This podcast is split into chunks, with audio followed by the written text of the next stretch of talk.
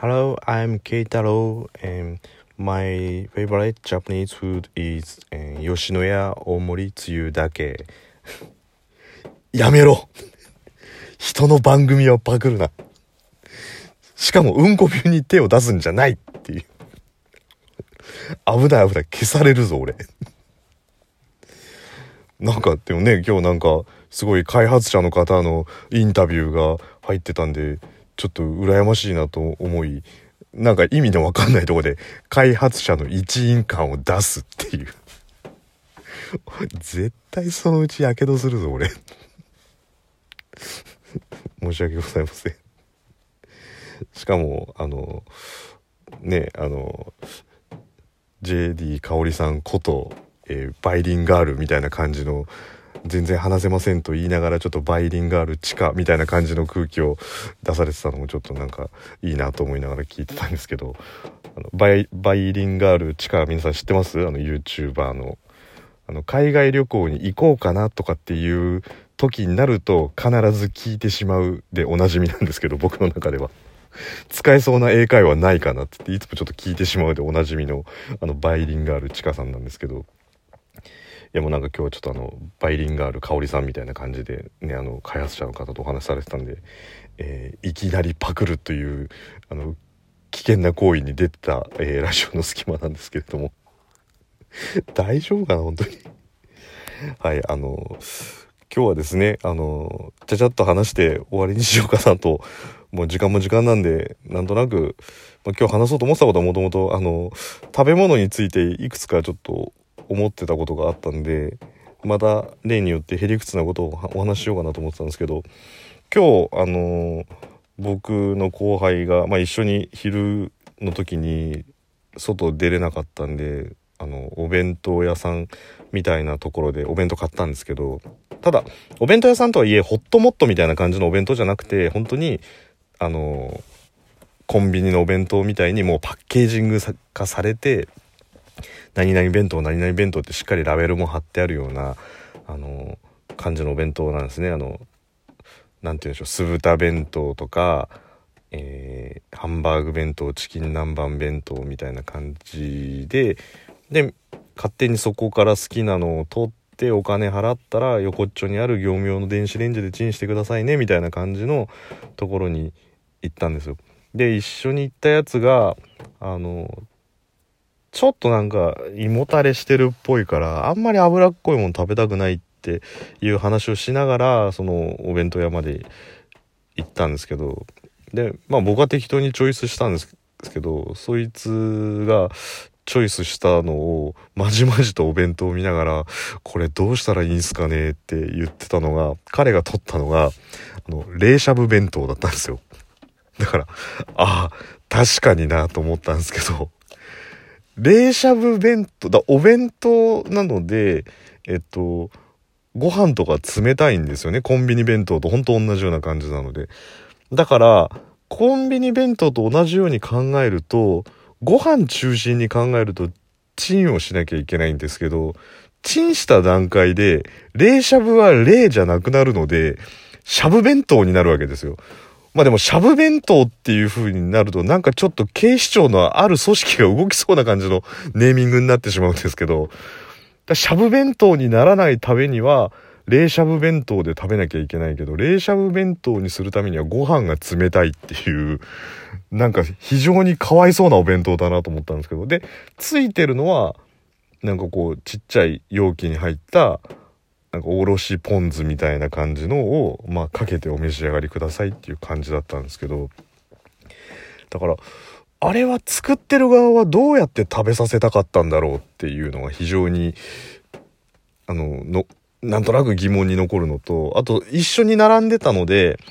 あの、ちょっと50円ぐらい高いんですけど、えっと、すぶ、えっと、た、なんだっけな、名前。明太子酢豚弁当みたいな感じとか、あと、明太子チキンタツタ弁当みたいなのがあって、まあ普通のお弁当、ワンプレートでこう区分けしてあるお弁当のところのご飯の上に明太子が一切れの半分ぐらい乗ってるんですよ。半切れぐらいのやつがポンって乗っ明太子が乗って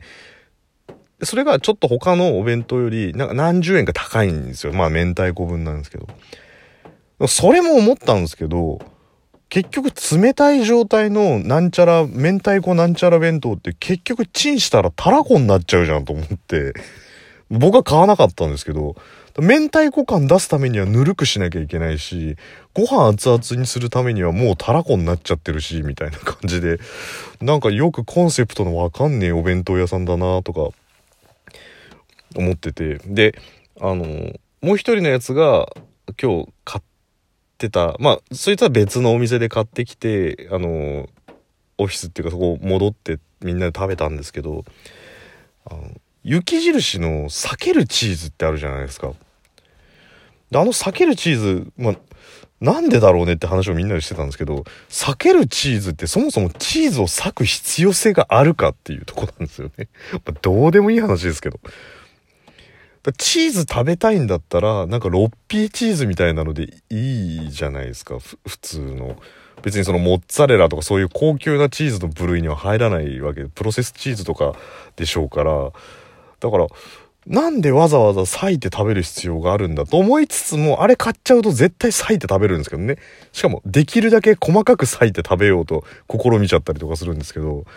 なんであれ裂く意味があるんだろうって、なんか誰か知ってる方いますかね。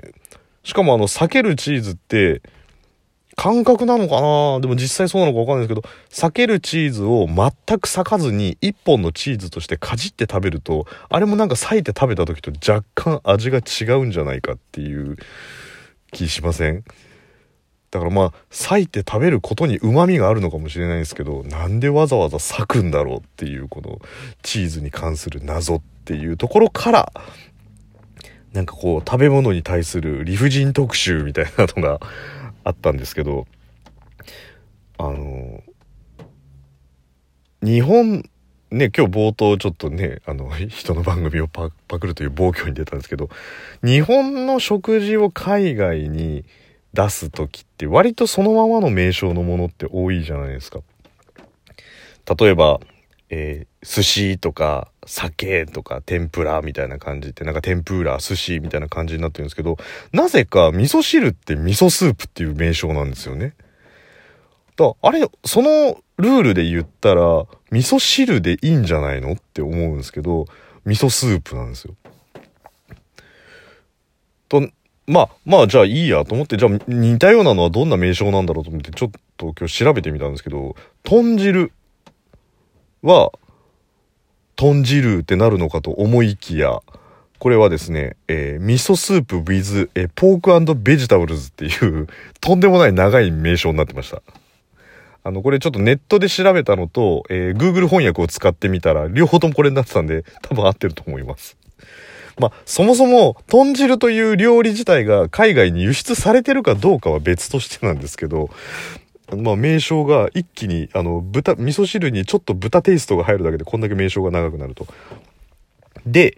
味噌汁、豚汁と来たら、次は、まあ似たような汁物系の御三家といえば、やっぱ何かといえば、あれですよね。けんちん汁。で、けんちん汁はどういう風になるのかと、まあ今までのルールだと味噌スープなんで、だからけんちんスープじゃないですか。もう検索してみたんですよ。なんと、え、けんちん汁スープなんですよ。おかしくないですか、これ？いや、今までのルールだったら、けんちんスープでしょ？って、その、何濁音が入るか入んないかなの？そのスープがつくかつかないかと思ったんですけど。だから味噌汁だと味噌スープで、豚汁は味噌スープ with ポークベジタブルズななり、けんちん汁だとけんちん汁スープってなるらしいですよ。なんか変なの？とか思いながら。だからこれまあねあんまり海外旅行にでもあれか日本食のレストランとかにはもしかしたら置いてあるのかな？よくわかんないですけど。でなんかまあスープっていう定義っていうのはまあだしを醤油や味噌などで味付けたつゆっていうことらしいんですよね。まあ簡単に言うと。だからまあそれは合ってんのか。でまあコンソメスープだとまあそれはそコンソメスープじゃないですか。でえー、結局のところあと似たようなやつで貝類玉ねぎじゃがいもなんかをあのクラムチャウダーってあるじゃないですか。あれ僕好きなんですけど。でクラムチャウダーって貝とか玉ねぎとかじゃがいもとかを煮込んだスープじゃないですか。でも煮込んだスープなのにクラムチャウダーっていう名前なんですよね。でも煮込み料理はシチューっていう名前なんですよね。だクラムチャウダーにシチューっていう名称がつかないのもよくわかんないんですけど。いやもうほんとどうでもいい話ですねこれね今日。まあどうでもよくないことの方が少ないんですけど。だからまあちょっと今日こんなねあのどうでもいいところの話ばっかりしようかなと思ってたんですけど冒頭にねあちょっとなんかいいなと思ったのがあったんで。オマージュオマージュです。オマージュさせていただくって。しかも「I like 吉野家大盛りつゆだけってなんだよ」っていうね。飯と肉を食いなさいって話なんですけど、吉野家行って、あ、すいません、じゃあ大盛りつゆだけって、つゆだけ出てきても、それはそれで、なかなかチャレンジャーな吉野家ですけど、まあね、ちょっとそんな、あの、ことでちょっと今日は食べ物関係で気になることがあってまあどれも答えは出ないんですけど特に避けるチーズとかっていうのはなんで裂く必要性があるのかっていうのはね誰かもし避けるチーズマニアの方とかいればいねえよって